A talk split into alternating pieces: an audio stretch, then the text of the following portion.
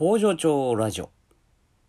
この番組はパートさんが好きな日に連絡なしで働くエビ工場パプアニューギニア海産代表武藤北斗がお届けします。はい今日もですね、えー、お便りから、えー、いきたいなと思います、えー、ラジオネームトマトママさんです。はじめまして静岡県で農家を営んでいるものです。YouTube のサイボーズさんの動画でフリースケジュールを知りました。フリースケジュールの考え方に大変共感し我が家でも取り入れられるのではと考え実践するために準備中です。今はパートさんが夏休みでもうすぐそれも開けるのでその時に話をしようと思います。本を拝読させていただいたり動画を拝見しているうちに他にも実践している方がいらっしゃるのか気になっていたところこちらのポッドキャストで紹介してくださっていて勉強になりました。もともと実践するにあたって問題なくできるのではないかとは思ってはいるのですが実際に実践されている方のお話を聞いてますます楽しみになりました。いつも貴重なお話を発信してくださりありがとうございます。ということですが、こちらこそありがとうございます。えー、っとですね、まず、この試そうと思ってくださってることがもうめちゃくちゃ嬉しいです。そして、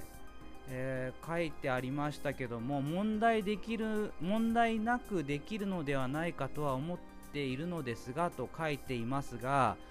もうこう思っていたらほぼ100%うまくいきますあのこのフリースケジュールに関してはもちろんやり方云々はいろいろこう試行錯誤していくんですがこのねうまくいくだろうっていう気持ちが本当に大切なんです。なんでかというとうまくいくからなんですよ。あのうまくいくものをうまくいくって思いながらやるとあのいい形になる。なんかうまくいかないかもとかうーんダメかもなとか思いながらやるとできることまでできなくなってしまうんですね。だからこの気持ちがあればまあまず成功するんじゃないかなと思います。ですから農家さんということでトマトママさんというラジオネームなのできっとトマトもトマトもっていうかトマトを栽培されてる可能性が高いのかなと思うんですけどもぜひね農家さんでフリースケジュールをやったらどうなるのかでどういうふうにいいことがあるのか、まあ、悪いことはこういうこともあるっていうのももし教えていただければこれはすごくなんか広がっていく可能性にあふれてるんじゃないかなっていうふうに、あのー、感じています。めちゃくちゃ楽しみです。楽しみなので聞かれてもいないのにえー、やるにあたってのポイントを、まあ、これまでも話してきてると思うんですけども、まあ、新しく始めるときに僕がこうした方がいいんじゃないかなっていうことを簡単にですがちょっとあの話してみたいと思います。えー、まずまこの夏休みが明けてからということなので多分、まあ、あの子供を子育て中の方が多いのかなと思いますけども、まあ、別に、まあ、そこは関係なくその始めるときにですねぜひやっていただきたいのが、ままずなんで自分がそういうことをやろうと思ってるのか。でこの先そのことによってどういうことが起こると思ってるかっていうことを、まあ、いいことも悪いことも含めてあのきちんと皆さんに伝える働いてる人に伝えるっていうことがまず大切だと思います。でそこはもし時給であればやっぱり時給が発生している時間そういう思いを伝えることも僕の中では仕事の一部になるのかなっていう思いもありますし、まあ、その方がみんなも集中して聞いてくれるんじゃないかなともあの思いますでその時にできれば従業員の人がなるべく多くいた方がいいと思います。えっと、一緒の空間でその話を聞くっていうことはすごく価値のあることじゃないかなと思っていてあの時一緒に聞いたんだよなっていう気持ちは自分にとっても、まあ、その聞いた従業員の人にとっても多分プラスが多いんじゃないかな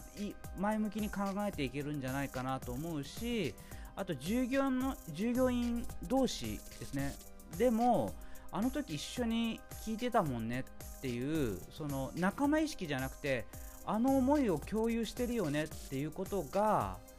この先々で結構大きく影響してくるんじゃないかなと思います。あのもちろんねあの話聞いてたよねとかそういうことを言うためではなくその場をその空気をこう共に感じているっていうことが重要。これ仲いいとかそういうのとはもう全然別のこととして僕は必要かなというふうにあの思っています。で、えーと、具体的にあの、まあ、始めるにあたっては、まあ、最初はまあ、僕は結構いろんなことをバンってスタートするんですけどそれはあのそのあんまり形作られてないところであの、まあ、試しながら変えていきながらやればいいって思ってるんですけどただあの何かこう組織としてもし今回が初めてこうバーンと大きめに変えたりその思いを伝えたりっていうことであればあの結構ね形はある程度考えて自分の中でこれだったらうまくいくだろうなっていうところまでちょっと練り上げた上であのスタートした方がいいんじゃないかなというふうにあの思います。あのそのある程度うまくあの組織が行くようになってからだったら大丈夫なんですけどね。みんなとこう変えながらあの結構、変えることもこの一部だよねってこの改革の一部だよねっていうことが共通認識としてあれば大丈夫なんですけどもしまだそういうのがないのであれば、うん、ある程度形を作る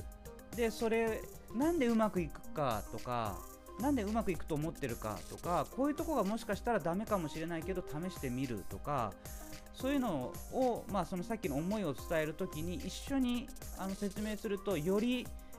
あの従業員の人には伝わるかなと思います。その伝わるっていうのはその思いだけで突っ走ってるんじゃないっていうことは結構大事なことだと思うんですね。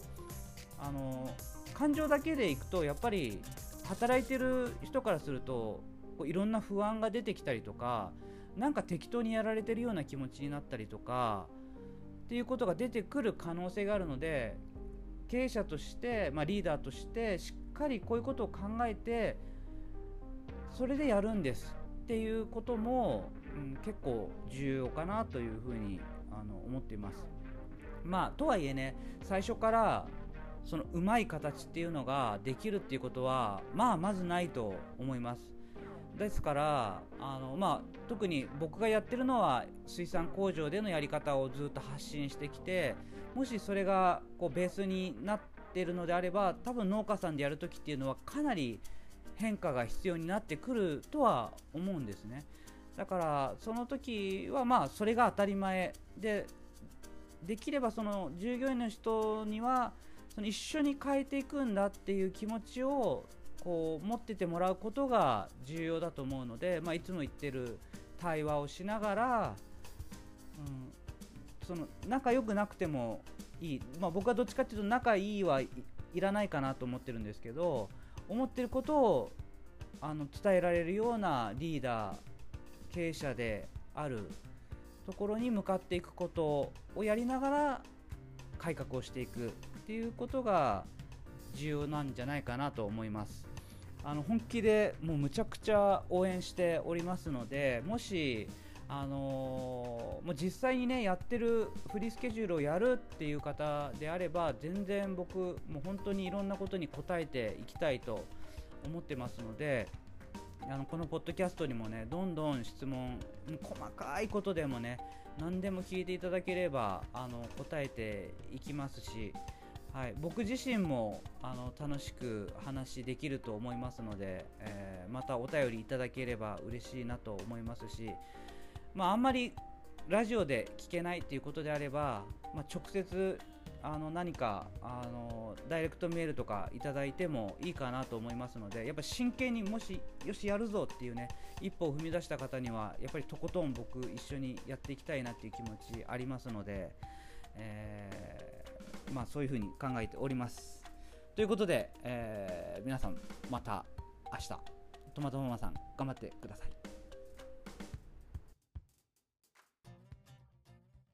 幕を外したダンスしてるよ When I am a queen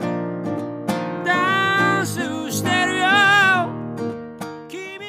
すべてに意味があったトゥトゥニューシングル When I am